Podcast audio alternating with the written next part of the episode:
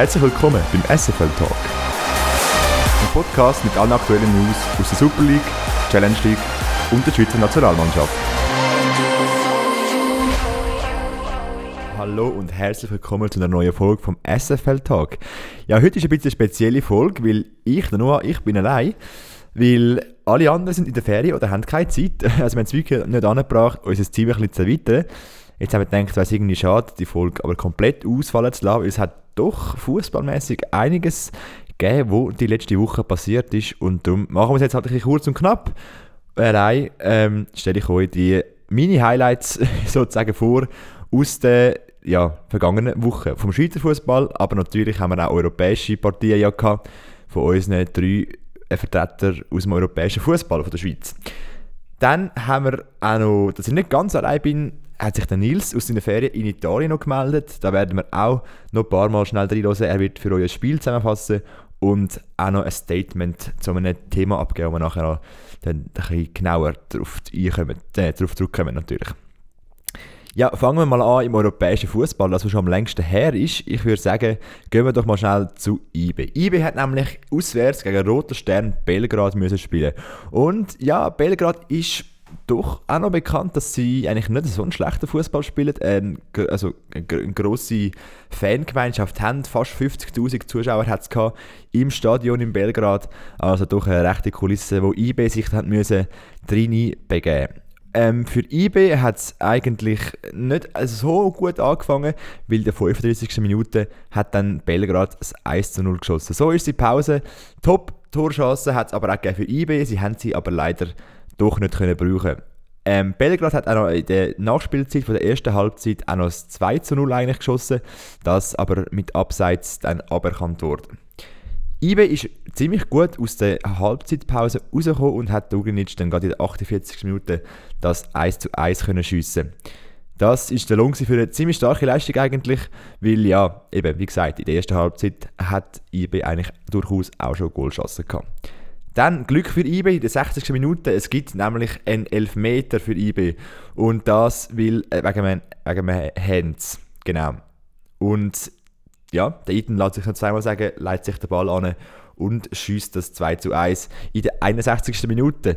Jetzt so ein bisschen die Frage, ja, wie geht es weiter für den FCB, äh, FCB nicht, natürlich für IB, Entschuldigung, wie für den BSC IB. Es sind doch noch eine halbe Stunde Spiele und ja, Belgrad ist schon auch im Spiel gewesen. Also IB hat Glück gehabt in den 70 Minuten, hat nämlich fast ein Eigengoal geschossen. Dann hat aber auch in der Belgrad Glück gehabt. Es war wirklich ein bisschen hin und her gewesen, weil in den 83 Minuten hat eigentlich IB den Matchball gehabt, wo es wirklich ein Kopfball 5 Meter vor dem Goal, völlig frei, leeres Goal. Aber der Ganvula hat den Matchball vergeben und das hat sich halt dann gerecht. In der 88. Minute Belgrad mit dem 2 zu 2. Das ist dann Schlussresultat. IB kann einen Punkt mitnehmen, der erste Champions League-Punkt in dieser Saison. Aber ja, tabellenmässig sieht es wie folgt aus. Manchester City natürlich in der Gruppe G ähm, Erste, dann Leipzig Zweite mit 3 Punkten, Man City mit 6 Punkten, also 6 Punkten in der Tabelle. Auf dem dritten Platz ist mittlerweile IB mit 1 Punkt, Belgrad auch ebenfalls 1 Punkt. Beide haben das gleiche Goalverhältnis 3 zu 5. Also von daher, ja, guter Zwischenstand für IB. Man versucht ja doch immerhin auf den dritten Platz irgendwie zu überwintern. Hätte man den dritten Platz in der Champions League, würde IB nämlich dann direkt in der Europa League weiterspielen können. Meiner Meinung nach eh die beste Variante, weil in der ja, Champions League Achtelfinals IB sehe ich jetzt nicht so wahnsinnig favorisiert und darum habe ich das Gefühl, in der Europa League wird man jetzt sicher mehr können holen aber klar, der dritte Platz muss sich auch noch zuerst erarbeiten, weil es gibt dann doch schon gleich mal ein Heimspiel gegen Manchester City, wo sicher kein einfaches wird. Dann gibt es nochmal ein Spiel auswärts gegen Leipzig, auch nicht ein einfacher Brücke. Und dann nochmal daheim gegen Belgrad. Müssen wir schon eigentlich die Punkte können holen So viel zu IB aus der Champions League. Switchen wir in die Europa League, wo Servet, nämlich den Schweizer Fußball vertritt, leider jetzt nicht wirklich mega erfolgreich. Im Spiel gegen AS Roma, also im Auswärtsspiel gegen AS Roma hat man nämlich gerade ein 4 zu 0 eingeschaut. Also wirklich kein gutes Spiel von Servet. Man hat ja in der ersten Halbzeit schon sogar ähm, ist man zwei, nein, man ist 1 zu 0 hinten in der ersten Halbzeit und nachher aber alles in recht schnellem Abstand. 46., 52. und 59. Minute hat man dann jeweils noch das Goal kassiert und ja, ist dann 4-0 hinten von daher dann die Fans, oder die Stimmung zumindest, für Servet nicht mehr wahnsinnig gut gewesen. Man hat gesehen, 4 0 in den 60 Minuten, eine halbe Stunde spielen. Gegen ein abgeklärtes AS Roma mit Lukaku im, im Sturm, ähm, ja, ist das natürlich eine sehr äh, schwierige Aufgabe. Und kann man nur hoffen, dass das für Servet besser wird aussehen, weil in der Gruppe von Servet ist nämlich Slavia Prag auch dabei und Sheriff Tiraspol. Also dort müsste man eigentlich auch, könnte man auch noch etwas anbringen. Man spielt nämlich nächstes Mal auswärts in, gegen, gegen Sheriff Tiraspol und dann auch noch daheim nochmal und auch daheim gegen Rom. Also auch das wird ein cooler Match auf jeden Fall. Also es ist sicher möglich, aus meiner Meinung nach, dass Servet da noch Punkte kann holen Aber ja, für da müssen halt Goal kommen, weil man in diesen zwei Spielen, die wir schon hatten, kein Goal geschossen und sechs bekommen. Das sind nicht sonderlich gute Werte. Slavia Prag hat da aus zwei Spielen acht Goal geschossen und keins bekommen. Natürlich einiges besser. Wir werden sehen, was Servet in dieser Europa League noch wird reissen. Deutlich erfolgreicher ist es im FC Lugano gelaufen in der Conference League. Die haben ein, ein riesiges Spiel zeigen gegen Besiktas und das kann man wirklich, das ist eine, eine riesige Leistung von Lugano, kann man sagen, weil man ist bis in die 81. Minute 2 zu 0 hinein Es ist ein Auswärtsspiel, sicher wenig Fans von Lugano dabei gewesen, also eigentlich 81 Minuten 2 zu 0 fürs Heimteam. Eigentlich sollte da der Sack ja schon zu sein. Aber das ist eben noch nicht ganz so gewesen. Aliseda hat nämlich in der 81. Minute das 2 zu 1, den Anschlusstreffer, geschossen. Und ganze 5 Minuten später nur Lugano mit dem 2 zu 2. Der Flatti schießt das 2 zu 2. Und dann da hat man schon gemerkt, okay, jetzt liegt etwas in der Luft. Und es ist tatsächlich etwas in der Luft gelegen, nämlich vier Minuten später ein Eigengoal vom Bailey und Lugano führt doch tatsächlich in den 90. Minuten mit 3 zu 2. Es hat noch 6 Minuten Nachspielzeit gegeben, aber in dieser Nachspielzeit hat äh, kein Team wirklich eine gefährliche Goalchance gehabt. Beschickt, das hat es einmal probiert mit dem Kopfball, aber der ist übers Goal. Und so ist dann der Schlusspfiff. Lugano nimmt also die ersten drei europäischen Punkte mit. Das rein statistisch jetzt eigentlich sehr ausgeglichenes Spiel. Die haben 51, 49 Prozent Ballbesitz für Lugano gehabt, 5 zu 4 Schüsse aufs Goal. Also rein in der Statistik hat sich jetzt da nicht groß abzeichnet, wer das Team den Match könnte gewinnen. Und ja, Lugano ist jetzt Gruppe A4 in der Conference League. Also das mit 4 Punkten, gefolgt ebenfalls mit 4 Punkten. Einfach wegen dem Goalverhältnis Lugano besser. Der FC Brücke, dann auf dem dritten Platz beschickt das und auf dem vierten Platz der Bödo. Ey, ich sage es immer falsch, der Bodö Glimt. Genau, ebenfalls. Also beschickt das und Bodö Glimt mit ein, ein Punkt jeweils. So viel aus dem europäischen Fußball, also das lässt sich sicher weiter verfolgen. Mit Lugano kann es sehr gut rauskommen, meiner Meinung nach. Also das sind Teams, die absolut auf Augenhöhe, Augenhöhe können sein mit Lugano. Bei Brügge bin ich, beim FC Brügge bin ich mir noch nicht ganz sicher, das ist ein starkes Team. Und dort wird Lugano sich auch noch müssen beweisen Der Nachteil von Lugano ist halt, dass man das Heimspiel im letzten Grund spielen muss. Also wirklich weiter weg von den eigenen Fans. Dann müssen die Fans doch eine, eine gute Reise auf sich nehmen, um die Spiele jeweils unter der Woche am Abend zu schauen. Ja, das ist ein bisschen, ist ein bisschen schade für Lugano, aber für das bauen sie jetzt ja ein Stadion um. Also man sieht es ja mittlerweile im Fernsehen, das ist schon recht die Baustelle. Das Gornaredo, aber ja, eben mit der Hoffnung, dass man nachher die, wenn es weitere europäische Kampagnen gibt, wenn man weiterhin so, so spielt, wie man bis jetzt schon gespielt hat, dann ist das absolut möglich, meiner Meinung nach. Und dann darum lohnt sich das auch, dass man nachher dort natürlich Stadion ausbaut, dass man die Heimspiele dann auch wirklich, wirklich daheim kann, kann austragen ja, komm, wir springen doch mal in die Super League, nämlich zu unserem aktuellen Wochenende. Ähm, machen wir gerade mal in der Reihe an, weil die Matches gerade sind. Ich an dem Match FC Zürich gegen, FC, gegen den FC Winterthur gesehen im letzten Grund. Das war äh, ein, ein wirklich gutes Fußballspiel Schlussendlich leider mit dem, aus meiner Sicht leider mit dem besseren Ende für den FCZ, aber wirklich aus, aus neutraler Sicht ein sehr spannender Match mit, mit, viel, mit viel Highlights. Wir fangen gerade mal an man muss gar nicht mal, man muss wirklich ganz am Anfang zurückspringen, weil in die, in die zweite Minute, es hat das Spiel hat angefangen, Zürich hat sich führen dribbelt, in der zweiten Minute Goal für den FCZ durch den Boran Jasevic, also dort ein bisschen kalte Dusche für den FCW.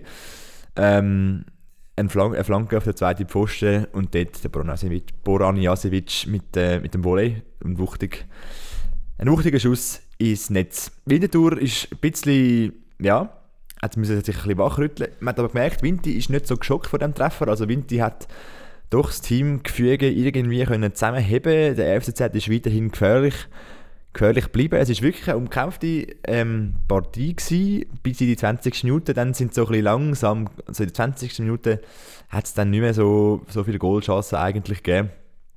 Also nach dem 1 0 hat es nicht mehr wirklich hundertprozentige Schüsse aufs Goal gegeben, wo man, wo man wirklich schöne Parade auch gesehen hat. Aber man hat gesehen, das Spiel ist wirklich umkämpft. Beide Mannschaften versuchen anzugreifen. Es hat es hat keine nicht so ganz.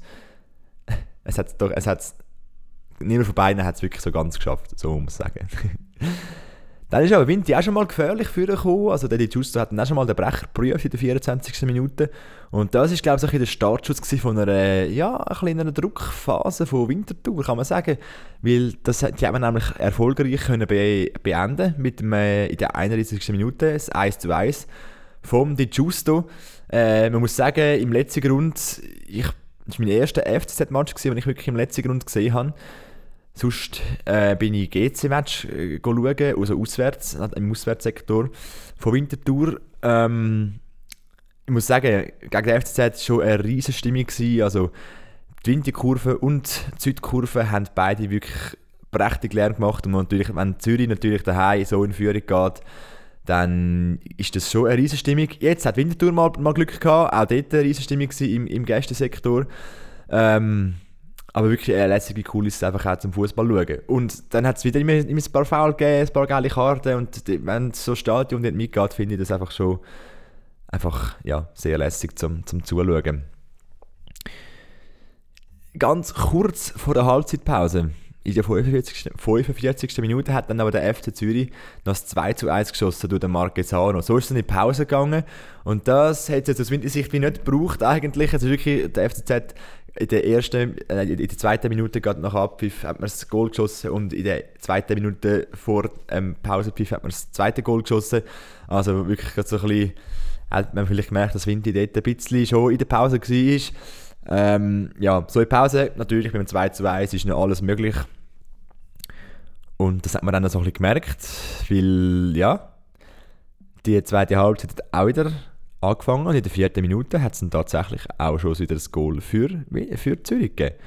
Also die sind wieder ziemlich schnell aus der Kabine gekommen. Vinti hat schon wieder einfach ein bisschen den Anfang verpasst und ja, Goal für die FCZ. Aber das hat sich der War gemeldet und ja, es ist ein Abseits-Goal und darum, darum ja, hat äh, Vinti da recht Glück gehabt, dass man nicht so nochmal mit einem Kaltstart in die zweite Halbzeit äh, äh, gestartet hat. Aber ja, von dem her Glück in Unglück, dass es nicht gerade schon 3 zu 1 gewesen wäre. Ich glaube, das wäre dann schon so ein bisschen der, der Killer von der Partie. Aber weiterhin äh, ein riesiges Spiel gewesen. Wirklich, also es, der Brecher hat wichtige Paraden gezeigt, der Keller hat Paraden gezeigt. Es hat Fouls gegeben, die dazu gehört, weil dann ist, ich finde, wenn man natürlich alles im Rahmen, aber wenn, wenn du die Fouls so, so siehst, wie sie sind, so aus Leidenschaft und einfach den Kampfgeist siehst, ist es einfach schon nochmal ein anderes Spiel zum Schauen, als wenn das nicht passiert und einfach ein Hin- und Hergebälle ist. Von daher wirklich Derby-Charakter gehabt. Dann aber in der 79, 79. Minute der FC Zürich mit dem 3 zu 1 durch den Rohner. Da hat dann das Goal wirklich auch gezählt und ja, es ist halt ähm, 10 Minuten vor Schluss 3 zu 1 ist wahrscheinlich schon fast die Entscheidung. Und von daher hat man nachher, als, habe ich jetzt aus Winterthur Sicht eigentlich gefunden, ja, es ist okay. Zürich hat vorne abgeklärter gespielt, als es Winterthur gemacht hat. Einfach eine Leichtigkeit mehr drin gehabt, als Wintis hat. Und darum würde ich jetzt sagen, 3 zu 1 wäre ein jetzt zu hoch für den, für den Schluss. Aber ganz sicher nicht unverdient. Und so ein bisschen mit, mit diesen Gedanken bin ich so dort am Stadion gesessen und es hat dann tatsächlich auch noch in der 94. Minute der FC Winterthur 3 zu 2 den Anschlusstreffer geschossen, Del Taif ist das mal gewesen. Es ist genau das gleiche Resultat, wie man gegen Lugano daheim gespielt hat. Ebenfalls kommt der Anschlusstreffer einfach wieder ein bisschen zu spät. In der 94. Minute ist halt wirklich einfach ein bisschen, ein bisschen zu spät. Zwei Minuten später ist das Spiel abgepfiffen worden und der FCZ hat das Derby mit 3 zu 2 gewonnen. Schlussendlich hat es statistisch eigentlich besser ausgesehen für Winti. Winti hat sogar mehr Ballbesitz gehabt, ganze 55 Prozent. Sieben Schüsse für Winti, fünf von Zürich. Also schlussendlich statistisch gesehen doch ziemlich ausgeglichen. Also ein Unentschieden wäre sicher drin gelegen, aus, aus Winti Sicht, wenn der Anschlusstreffer einfach ein bisschen früher gekommen wäre. Aber so ist der Fußball und der FC Zürich ja, ist ja nicht umsonst der Tabellenanführer mit 22 Punkten und winnt die ja, doch in der unteren, unteren, unteren Drittel der Tabelle. Also ja, von daher, die Statistik hat nicht gelogen und der FC Zürich nimmt die drei Punkte mit aus dem Kantonsderby.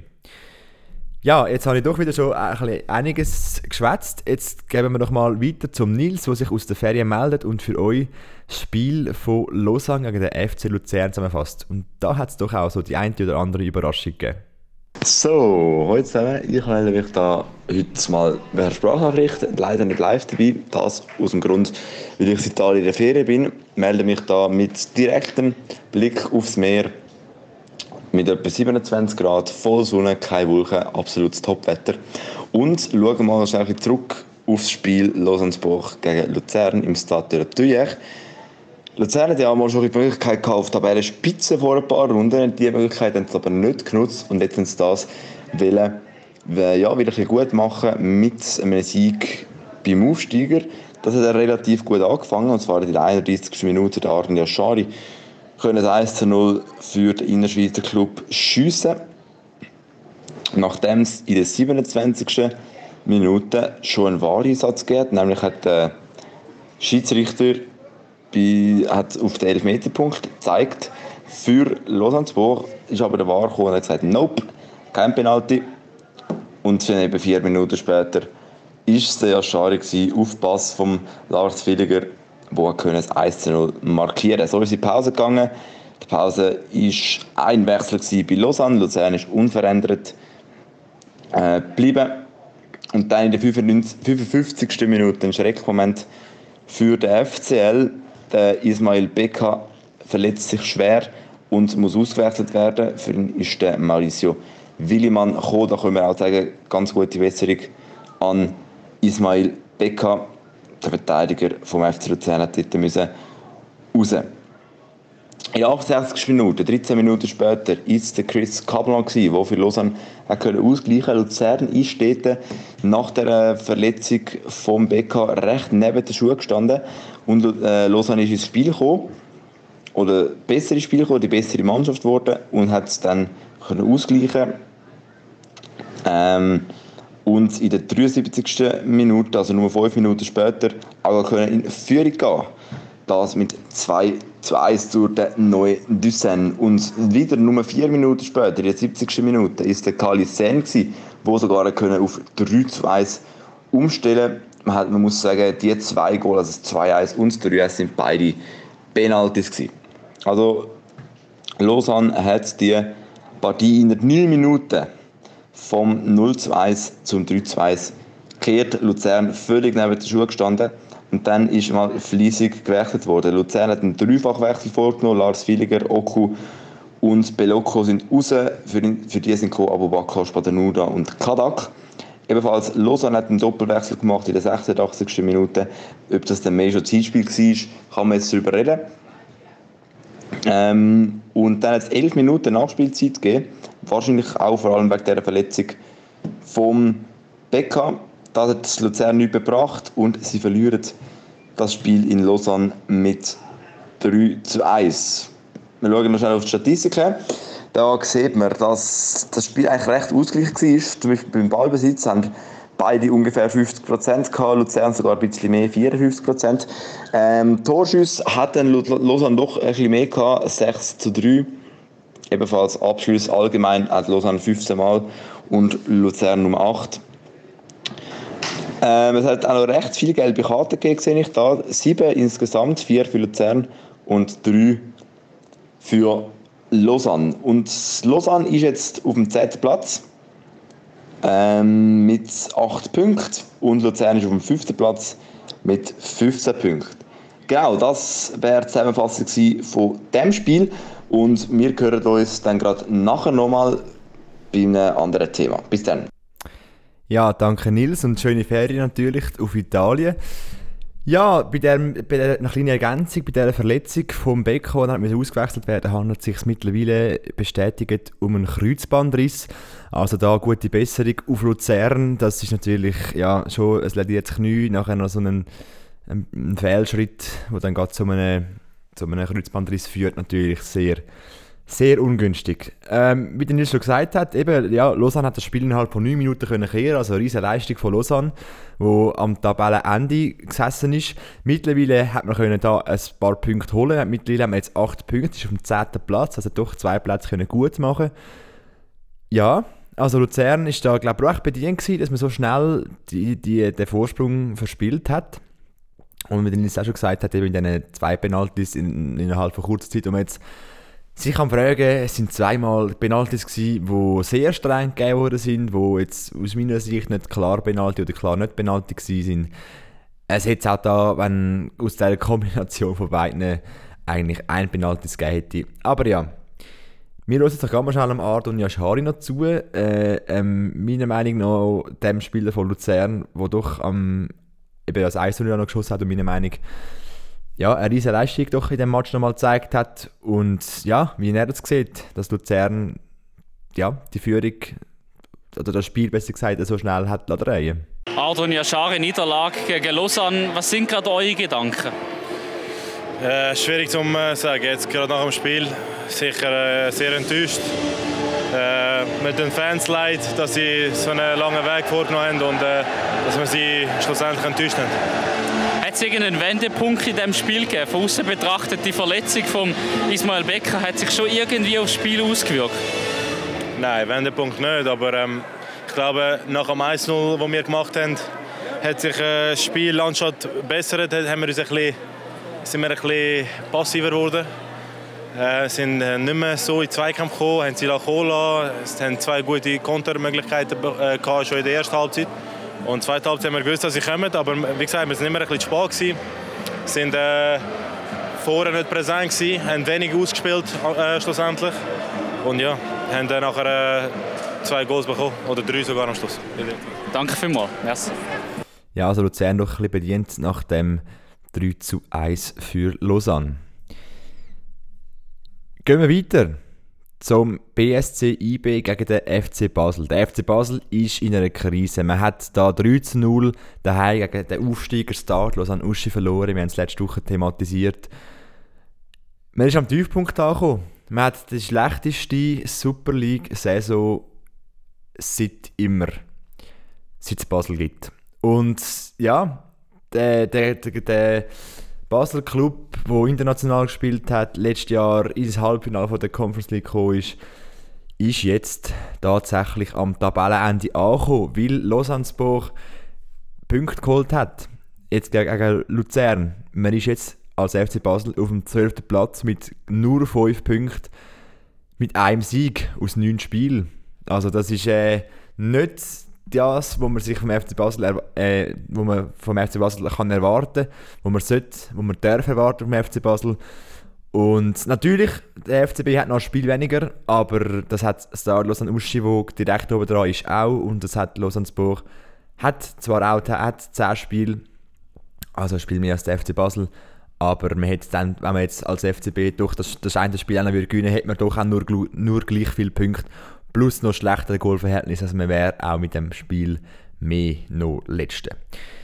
Ja, also Grund genug, eigentlich da auswärts gegen IB Punkte zu holen, aber in der Statistik verspricht das nicht wahnsinnig etwas Gutes, weil Basel hat auswärts im Wankdorf seit 2016 kein Spiel mehr gewonnen und das letzte Duell gegen IB ist 1 zu 1 ausgegangen, also IB eigentlich durchaus gut favorisiert.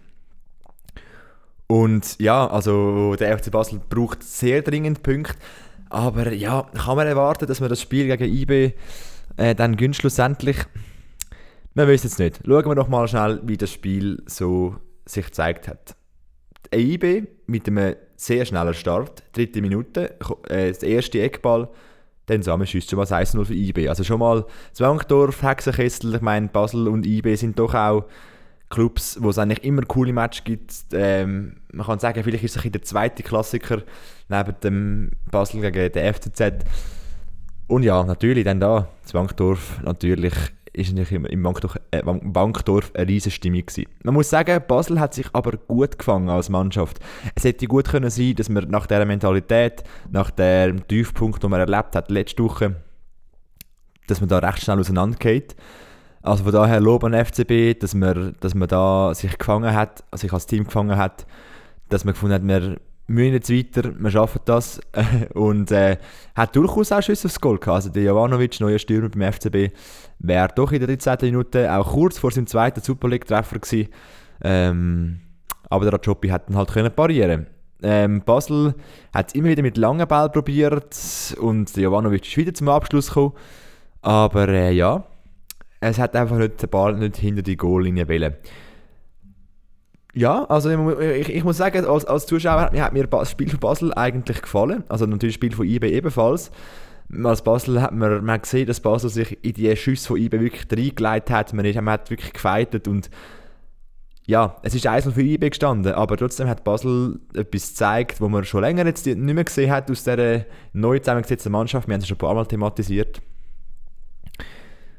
Aber ja, äh, man kann halt dann doch nicht die ganze Zeit drücken. In den 46 Minuten ist das Spiel mittlerweile dann doch ein bisschen abgeflacht langsam und das hat IB dann doch wieder die Chance gegeben, in den 39. Minute durch den Ulis Garcias 2 zu 0 schiessen. Natürlich da auch wieder für Basel ein bisschen unglücklich, unglücklich gelaufen. Aber und der, Jovanovic, der Jovanovic hat es aufs Goal aber wieder mit dem Kopf aufs Goal probiert. Also ich würde sagen, er hat es doch ziemlich überzeugt, hat nicht ganz den Biss gehabt, dass der Ball doch mal hinter die Goallinie geht. Aber im Ansatz wirklich eigentlich ein, ein gutes Spiel für ihn. Natürlich 2-0 für IB in der Halbzeit, das hat jetzt nicht mehr, nicht mehr viel gedacht, dass jetzt von Basel da noch etwas groß kommt. Ja, wir können auch die zweite Halbzeit ein bisschen abkürzen. Ähm, IB hat das Spiel unter Kontrolle gehabt. IB hat äh, das dritte Goal auch noch, auch noch gemacht. Es hat dann 3, 3 zu 0 für den Eden gegeben, der allein eigentlich vor der Seitenlinie komplett an jeden Spieler auseinandergenommen hat, wo er bis dann zum Strafraum gerannt ist, von dort wunderschön geschossen, 3 zu 0. Da ist Basel bedient in der 80. Minute. Und so ist das Spiel dann auch abgepfiffen worden, 3 zu 0 für IB. Aber ähm, man muss sagen, Basel-Fans, letzte, letzte Woche ist eine hässliche Stimmung im Stadion. Man hat den Heiko Vogel auspfiffen, man hat die Mannschaft auspfiffen, man hat sie aus dem Stadion geschickt, man hat Spieler angeholt, so mit ihnen reden. Ähm, also wirklich eine hitzige Stimmung. Ähm, ja, bei diesem Match diese Woche ein anderes Bild, das man gesehen hat. Es sind um die 2000 Basel-Fans ins Bankdorf gereist. Es war ein Lärm von Basel. Man hat die Mannschaft angeführt, auch nach dem 3 0, nach dem Abpfiff hat man äh, für die Mannschaft applaudiert, man hat sie gefeiert, man hat ihnen Mut gemacht, weil man hat doch eben ein, anderes Spiel gesehen, als man es eigentlich eben gegen, gegen jetzt Stars an Uschi gesehen hat. Man hat einen, also Kämpf, einen kämpfenden FCB gesehen und das hat doch irgendwie auch glaub, Mut gemacht, jetzt in die Nazi-Pause zu gehen und ins Training jetzt gehen natürlich und ja, das nochmal einfach neu aufzubauen und das ist ein guter Spielersatz für Basel und es verspricht eigentlich mehr. Mal schauen, was der Xhaka und der Mohamed Träger zu dem Spiel noch gesagt haben. Ich gewusst, dass es ein schwieriger Match wird. Äh, ich bin mit vollem Selbstvertrauen. Unser Selbstvertrauen ist nicht so hoch, das ist ganz klar, wenn man die Tabelle anschaut. Aber auf das können wir aufbauen. Ich glaube, wir haben äh, wirklich eine riesige Steigerung gesehen zu Lausanne. Äh, eben drei Mal, drei Chancen, drei Goals, sehr effizient. Wir müssen einfach gefährlicher werden die letzten 20 Meter. Die Saison ist noch lang. Äh, Tabelle. Natürlich, das beschäftigt einen, aber die geht noch lange. Also, ich habe keine Panik. Nein. Jeder Spieler wird Heiko gerne als, äh, als Trainer sehen. Aber die Führung weiß am besten, was sie macht. Äh, wir haben hier keinen Einfluss. Aber wir merken, dass Heiko wirklich mit Herzblut dabei ist. Äh, immer probiert, andere Sachen auszuprobieren, nicht nur ein System. Und äh, jeder Spieler ist zufrieden mit dem. Heute haben wir einfach den Sieg auch den Fans schenken, natürlich auch im Trainer. Aber das ist uns leider nicht gelungen. Das ist nicht, das ist nicht die Realität und äh, dagegen äh, da weigere ich mich auch und ich glaube da drin auch alle, dass, dass, dass das die Realität ist. Ähm, und man, man sieht es auch anhand, anhand eurer Reaktion und anhand der Reaktion äh, äh in der gesamten Schweizer Liga, dass es nicht die Realität ist, weil sonst äh, will es nicht so einen Aufschrei geben, denke ich. Ja, es ist, äh, muss ich Mohamed Träger ein bisschen widersprechen, es ist leider die Realität. Es ist leider einfach eine Realität, die nicht das ist, was man vom FC Basel kann erwarten kann. Das ist jetzt aus meiner Sicht völlig die falsche, die falsche Wort gewählt. Weil es ist die Realität. Wird Basel Ende Saison letzte, dem letzten Platz sein, dann wird Basel auch müssen Challenge League spielen. Nicht weil sie FCB heißen, wenn sie das nicht. Also da, meiner Meinung jetzt ein bisschen übers Ziel, ja, muss man sich bewusst werden, dass man dass es eben die Realität ist und dass man aus dieser Realität muss rauskommen Und ja, das Thema Heiko Vogel beschäftigt halt irgendwie auch noch. Also, ja, irgendwie, man sieht, dass, dass Spieler mit ihm vielleicht doch als Trainer, man hört es manchmal so ein bisschen zwischen, zwischen, zwischen den Zielen raus, dass sie doch zufrieden sind mit ihm als Trainer und dass es vielleicht doch besser ist, dass jetzt der Heiko Vogel mal übernimmt. Und ja, die Mannschaft mal endlich zusammenführt. Weil aus meiner Meinung nach hat man ja den Timo Schulz, der Trainer vom FCB, wirklich so ein bisschen zu Unrecht entlassen, weil man hat ihn in die Mannschaft geholt, wo man, wo man eine gute Mannschaft war. Hat dann das ganze Kader komplett austauscht, neue Spieler geholt, ganze Spieler verkauft. Hat dann am Trainer gesagt, hey, look, mach mit denen etwas. Und der ist doch einfach vor den Kopf gestoßen hat nicht gewusst, was, was er soll, hat irgendwie experimentiert. Wenn du eine neue Mannschaft hast, musst du herausfinden, wer wie funktioniert, wie es läuft. Und da finde ich, kann man Timo Schulz absolut keinen Vorwurf machen, so wie das vielleicht die einen Medien oder vielleicht auch gerade äh, die Führungsetage vom FCB da gemacht haben. Und es hat aber auch sein, sein Gute, finde ich, weil jetzt, wo der Timo Schulz weg ist, der hat nämlich genau der Mann, der für den verantwortlich war für all die Transfers, die Verantwortung. Der Heiko Vogel als Sportchef ist er verantwortlich für, für die Transfers vom FCB, für das Kader vom FCB. Und wenn er das ganze Team auswechselt, natürlich mit Absprache vom Präsident Degen, dann finde ich das auch fair. Für, also, dann finde ich es auch fair, muss er anstehen und mit dem Team das anbringen, warum er die Spieler geholt hat. Weil er ist verantwortlich für die Spieler, das heißt, er muss doch wissen oder muss es auch anbringen, aus, der, aus dem Team, aus Einzelspielern, eine homogene Mannschaft anzubringen. Also von daher vielleicht auch ein Vorteil, hat man den, ja, den Timo Schulz entlassen und versucht es jetzt mit dem Heiko Vogel, was er jetzt gerade dazu meint, dass es eben genau jetzt noch unbedingt Nazi-Pause muss sein, dass doch auch viele Spieler vom FCB mal abziehen, ähm, hören wir jetzt noch schnell. Der Weg ist der richtige und ähm, jetzt haben wir ein bisschen Zeit, äh, daran zu arbeiten. Ähm, wohl gleich, dass viele morgen uns verlassen werden. Ich glaube, acht Stück äh, sind morgen nicht im Training, aber wir haben jetzt am äh, Donnerstag spielen wir in Freiburg, darauf freue ich mich auch. Und wir werden konsequent äh, weitermachen. Ja, dass wir heute bei eBay äh, Punkte nicht eingeplant haben, zwingend, das war klar. Aber es ist klar, dass wir auch Punkte brauchen. So viel zum Heiko Vogel. Genau, also Basel in der Krise, Basel, dort muss etwas gehen. Und das ist auch das Thema, wo sich jetzt der Nils nochmal meldet, nämlich Krise im FC Basel, ein bisschen am, am Nils Statement, am Nils seine Einschätzung. Hören wir doch nochmal, schalten wir nochmal auf Italien. So, ich melde mich nochmal direkt von mir. Und zwar mit einem Statement zum FC Basel. Der Noah hat es ja jetzt schon angetönt, der FC Basel ist definitiv in einer Krise. Und zwar hat man ja in den letzten paar Spielen immer verloren. Ich sehe da IB 3 zu 0, gegen Stadlosen 3 zu 0 verloren, gegen Luzern nur ein 1-1, gegen Yverdon 3-2 verloren, ähm, gegen Zürich nur ein 2-2, gegen Lausanne 2-1 verloren, gegen GC 3-1 verloren. Also der letzte Sieg vom FC Basel in der Meisterschaft datiert folgendes Datum und zwar gegen Winterthur. Nein, ist nicht. Doch, es war gegen Winterthur mit 5 zu 2 am 30. Juli. Und zwar, ja, das ist jetzt, äh, jetzt ist der 9. Oktober. Ja, doch schon fast zwei Monate her, respektive es ist schon zwei Monate her, mehr als zwei Monate, hat FC Basel nicht mehr können Definitiv eine Krise. Und wenn man die Spielanzahl anschaut, 1, 2, 3, 4, 5, 6, 7, 7 Ligaspiele hat der FC Basel nicht gewonnen. Definitiv eine Krise. Man hätte Timo Schulz vor etwa eineinhalb Wochen entlassen. Das hat nichts gebracht. Der Heiko Vogel verliert immer noch. Unter anderem gegen Stadlosen Uschi. Und jetzt eben das Spiel gegen IB, wo ebenfalls mit 3 zu 0 verloren gegangen ist. Muss man beim FC Basel Veränderungen vornehmen? Definitiv ja. Was muss man für Veränderungen vornehmen? Viele Basel-Fans sagen, es liegt an der Führung, es liegt an David Degen, es liegt am Heiko Vogel. es liegt aus meiner Sicht sicher auch an denen.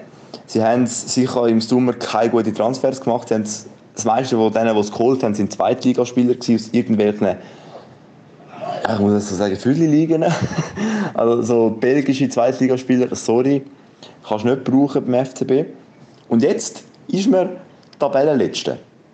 FC Basel mit 5 Punkten aus 9 Spielen, nur 2 Punkte aus den letzten 5 Spielen, ist Tabellenletzter. Hinter Stadlosen Uschi, hinter Lausanne-Woch, hinter Iverdo. Also wirklich hinter allen Aufsteigern. Man hat 3 Punkte Rückstand auf Lausanne Uschi, der als 11. Äh, in der Tabelle ist. Also man muss definitiv etwas machen beim FCB, weil sonst gibt das eine sehr miserable Saison.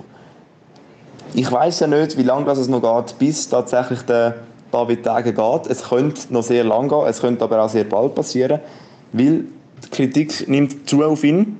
Aber es ist ja schon länger sowieso. Und bisher hat das einmal im Amt gehalten. Also, ich glaube, der David Tage geht noch nicht so schnell. Es liegt, glaube ich, mehr daran, dass man jetzt mal einen guten Coach braucht. Timo Schulz ist aus meiner Sicht ein sehr guter Coach gewesen. Ich weiß nicht, wieso man ihn entlassen hat. Es hat einfach nicht geklappt. Dann ist halt in erster Linie einfach mal ein Coach schuld. Ja, und was einfach sicher auch braucht, es braucht mal einen guten Spieler. Also, der, FC Basel hat so ein Kader, alle sind gegangen, am Duni gegangen, ähm, wir haben die alle geheißen, einfach all, all die, die letzte Saison Leistungsträger waren, sind, sind nicht mehr da, sind alle gegangen. Das heisst, wir bräuchten jetzt einfach einen Top-Transfer, aus meiner Sicht, wo die Mannschaft wieder zusammenbringt. Klar, man hat einen Tauland Chaco, man hat noch Michael Lang und man hat noch Fabian Frey, aber das sind etwa die einzigen drei in diesem Team, wo Routine haben. Es fehlt wirklich an der Routine, aus meiner Sicht, beim FCB. Die haben ja, einfach so ein bisschen viel, im Sommer, Sommer die Mannschaft ist zusammengewürfelt worden aus so verschiedenen Ligen, so verschiedenen Vereinen, so verschiedenen Nationalitäten, Kulturen, alles, dass das nicht aufgeht, ist ja schon eigentlich vorgeplant. Wie es jetzt schlussendlich weitergeht, werden wir sehen in den nächsten paar Wochen, Monaten. Aber ich glaube, ich gebe jetzt da mal ein Statement ab. Der FC Basel spielt diese Saison in der Challenge Round, oder wie heißt Promotion Round, einfach in der unteren Gruppe von dieser Liga und spielt mit um den Abstieg. Die werden nichts mit europäischen Plätzen oder mit der Meisterschaft, mit dem Titel zu tun haben. Das ist jetzt mal mein Statement, weil es ist jetzt doch auch schon ein, bald ein Drittel vor der Saison gespielt. Also ein Drittel noch nicht gerade. Ein Viertel ist gespielt von dieser Saison und der FC Basel hat 5 Punkte. Das heißt, wenn es so weitergeht, dann steht der FC Basel mit 20 Punkten da. Der FC Zürich hat jetzt schon mehr Punkte, nämlich 22. Also, FC Basel definitiv in der Krise, in der tiefen Krise. Ich habe jetzt schon über 5 Minuten lang geschnurrt, lasse jetzt wieder in Ruhe, verabschiede mich für diese Podcast-Episode und wir hören uns nächste Woche nochmal per Sprachnachricht und dann in zwei Wochen bin ich wieder live mit dabei. Ich wünsche euch noch viel Spaß mit der Erfolg und ciao zusammen. Ja, dann freuen wir uns schon auf dein Comeback, Nils. Und danke für deine Einschätzungen und deine Statement zum FC Basel. Eben ja, ich würde sagen, unsere Meinungen sind da ziemlich, ziemlich ähnlich. Also, wie du sagst, ich, dein Statement ist notiert, dass der FC Basel um den Abstieg äh, spielen wird diese Saison bin ich mir noch nicht ganz sicher, wie es da, es da geht. Also, dass sie ganz sicher nicht mit dem Meistertitel werden zu haben, diese Saison ist für mich 100% klar, weil wenn man jetzt schon 17 Punkte Rückstand auf der Erstplatzierte hat, ist da nicht mehr viel zu holen, meiner Meinung nach. Man schafft es vielleicht höchstens noch 5. oder 6. zu werden diese Saison. Also ich habe nicht das Gefühl, dass da noch ein europäischer Platz drin liegt. Aber wir werden es sehen. Und ich glaube, jetzt haben wir 40 Minuten über europäischen Fußball und Super League geredet. Schauen wir noch schnell die anderen Resultate an, die das Wochenende noch passiert sind. Das wäre das eine Mal Iverdonsburg gegen GC. Iverdor verliert nach fünf Spielen wieder mal ein Spiel daheim und ja, 0 zu 3. Und GC kann mal endlich wieder Punkte holen. Das tut sicher auch mal im, an der Mannschaft selber gut, dass wir ja, auch wieder mal drei Punkte ja, nach doch relativ langer Zeit wieder holen können. Dann ein weiteres Spiel vom Samstag ist der FC St. Gallen gegen FC Stade Lausanne Uschi. Der FC St. Gallen macht kurzen Prozess mit dem Aufsteiger, gewinnt das Spiel gerade direkt mit 4 zu 0. Dann haben wir noch den FC Lugano gegen den Servet FC. Eben Lugano, wo, europäisch, wo europäisch ja einiges besser gelaufen ist. Also wo eigentlich hätte können einen Höhenflug mitnehmen das daheim zeigen. Hat leider nicht ganz funktioniert. Man verliert das Spiel 0 zu 1. Dann ja, wäre es das schon gewesen aus der Super League. Schauen wir schnell die Tabelle an. Also der Tabellenführer ist der FC Zürich mit, mit 22 Punkten, gefolgt vom BSC IB mit 20 Punkten, wo aber ein Spiel weniger haben. Dritter ist St. Gallen, vierter Lugano, fünfter Luzern und sechster ist Iberdospor. Also der Aufsteiger aus der Westschweiz, der hat doch etwas zu bieten. Er hat 15 Punkte, also 7 Punkte hinter dem erstplatzierten FC Zürich. Das sind keine schlechten Zahlen für einen Aufsteiger. Dann in der unteren Hälfte der Tabelle haben wir Servet mit 13 Punkten, gefolgt vom FC Winterthur auf dem 8. Platz mit 12 Punkten. Dann kommt GC mit 8, Lausanne-Sport auf dem 10. Platz ebenfalls mit 8, Lausanne Start, Lausanne Uschi ebenfalls mit 8 Punkten auf dem 11. Platz. Wegen Goalverhältnis eben halt, wo nicht so der Hammer ist, wo man jetzt natürlich gegen FC St. Gallen gerade 4 Goals bekommen hat. Und auf dem letzten Platz der FC Basel uh, mit 5 Punkten 13 Goal geschossen, 21 Goal bekommen. Das ist doch äh, eine rechte Zahl.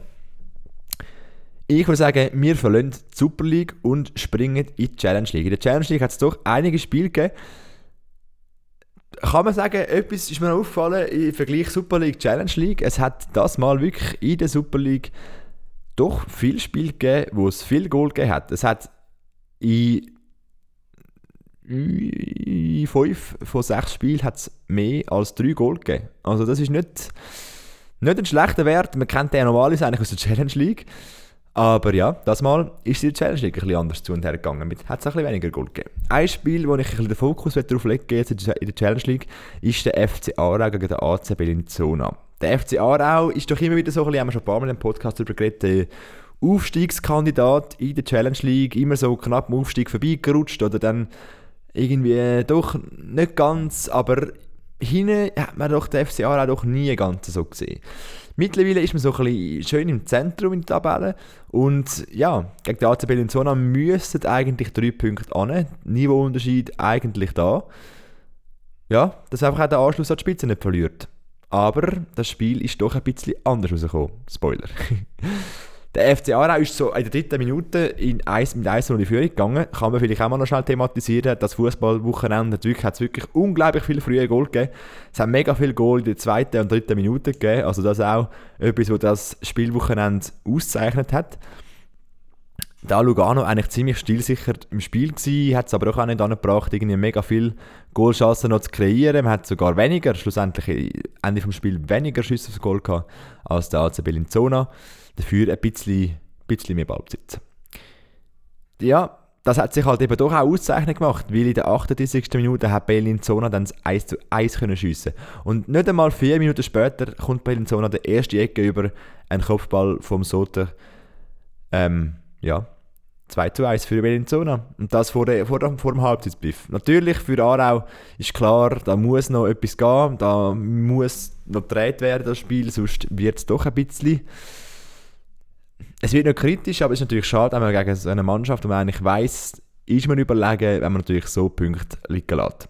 In der zweiten Halbzeit ist nicht mehr so viel passiert. Es hat auf jeden Fall kein Goal mehr gegeben, die gezählt haben.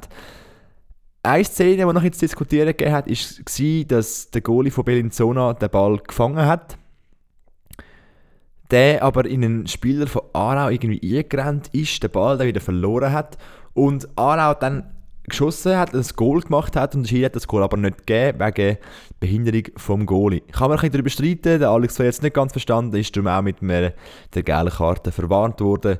Und so verliert der FC Aarau das Spiel gegen Bellinzona mit 2 zu 1 und ja, der FC Aarau ist jetzt auf dem sechsten Platz mit 13 Punkten.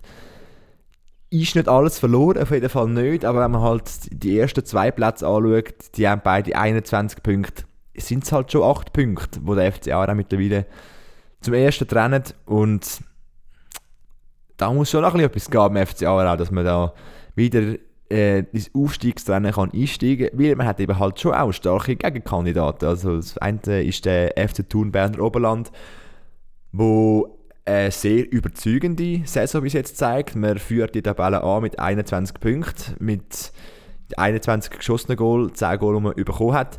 Man hat das Wochenende nicht ganz so können, äh, überzeugen. Man hat 1 zu 1 gegen Neuchâtel Xamax gespielt. Xamax auf dem fünften Platz jetzt in der Challenge League, ebenfalls mit 13 Punkten wie der FC Aarau. Also dort ist doch immer noch alles recht nah zusammen. Aarau, Xamax haben beide 13 Punkte. Dann kommt Vaduz mit 14 Punkten auf dem vierten Platz. Auf dem dritten Platz ist Wil mit 16 Punkten. Also würde jetzt Aarau das nächste Spiel gewinnen und Wil würde es verlieren, könnte man sogar auf den dritten Platz vorrücken. Auf dem zweiten Platz ist der FC Sio mit 21 Punkten, eben punktgleich mit dem Tabellenanführer ähm, FC Thun. Der FC Sio überzeugt auch, also auf jeden Fall viel besser als in der letzten Super League-Saison. Der Mario Balotelli ist nicht mehr im Team mit dabei, der ist zurück in der Türkei, hat vielleicht auch ein bisschen am Team geholfen, weil man hat nämlich drei Schüsse aufs Goal gehabt gegen den FC Wil und 3 zu 0 gewonnen. Also ich würde sagen, ein gutes Wochenende für den FC Sio. Die, die Goal sind in der 30. Minute durch den Büy angefallen, in der 51. Minute durch 51. Minute durch den Chuarev und in der 84. Minute durch den Ziegler.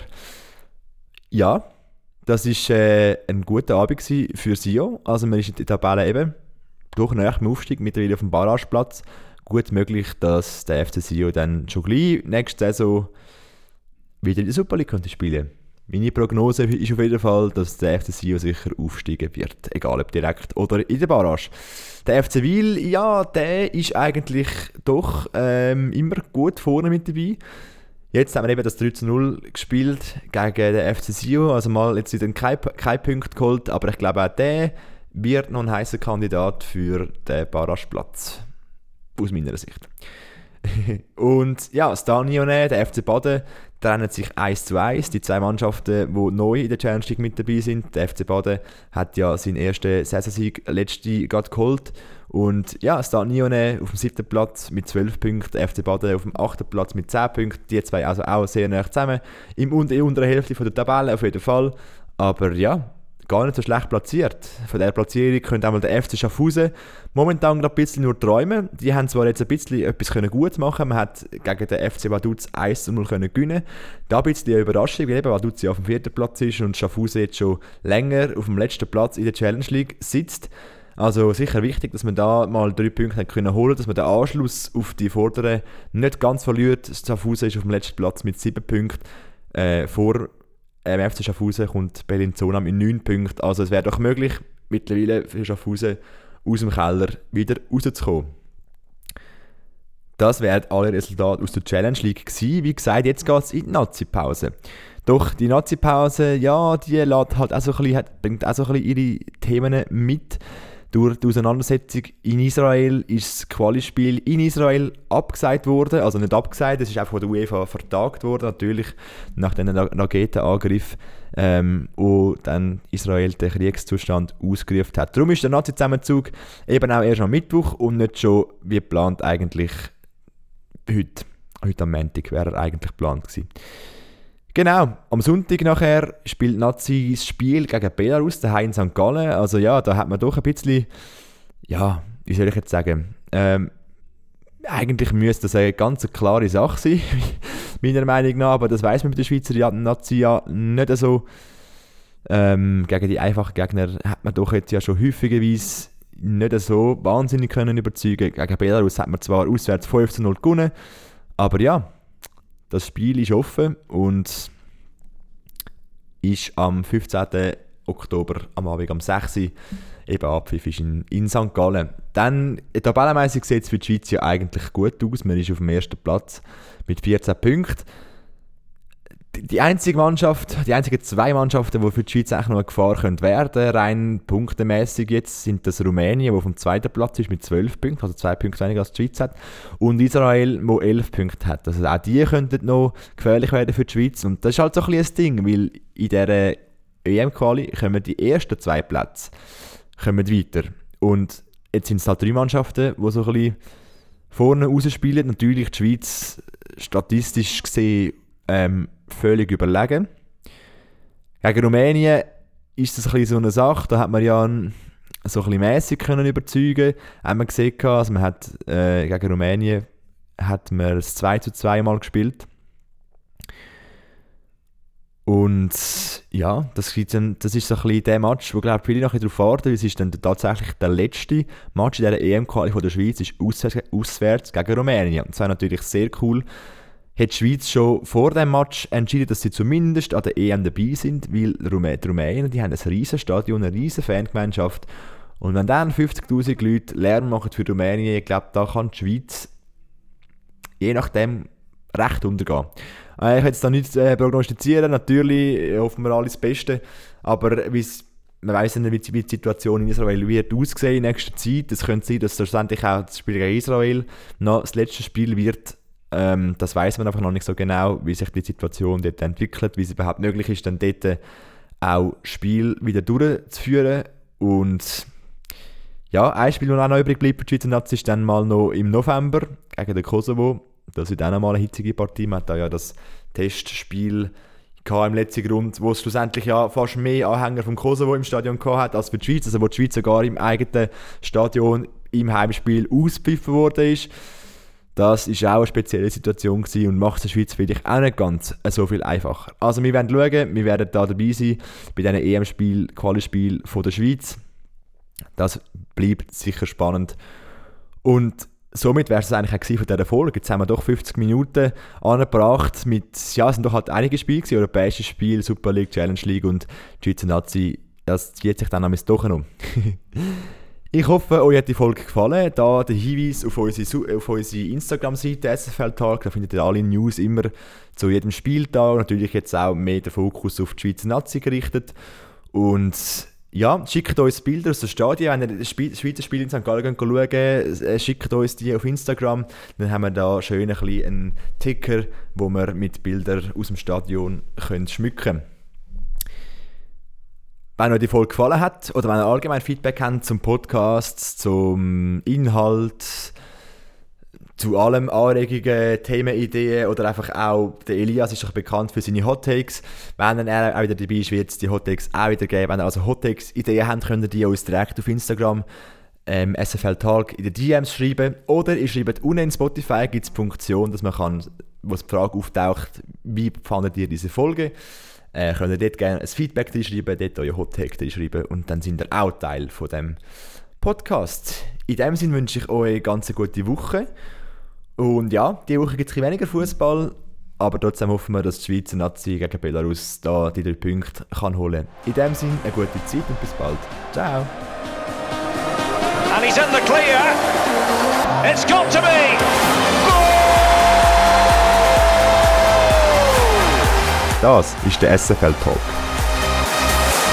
Ein Podcast mit allen aktuellen News aus der Super League, Challenge League und der Schweizer Nationalmannschaft.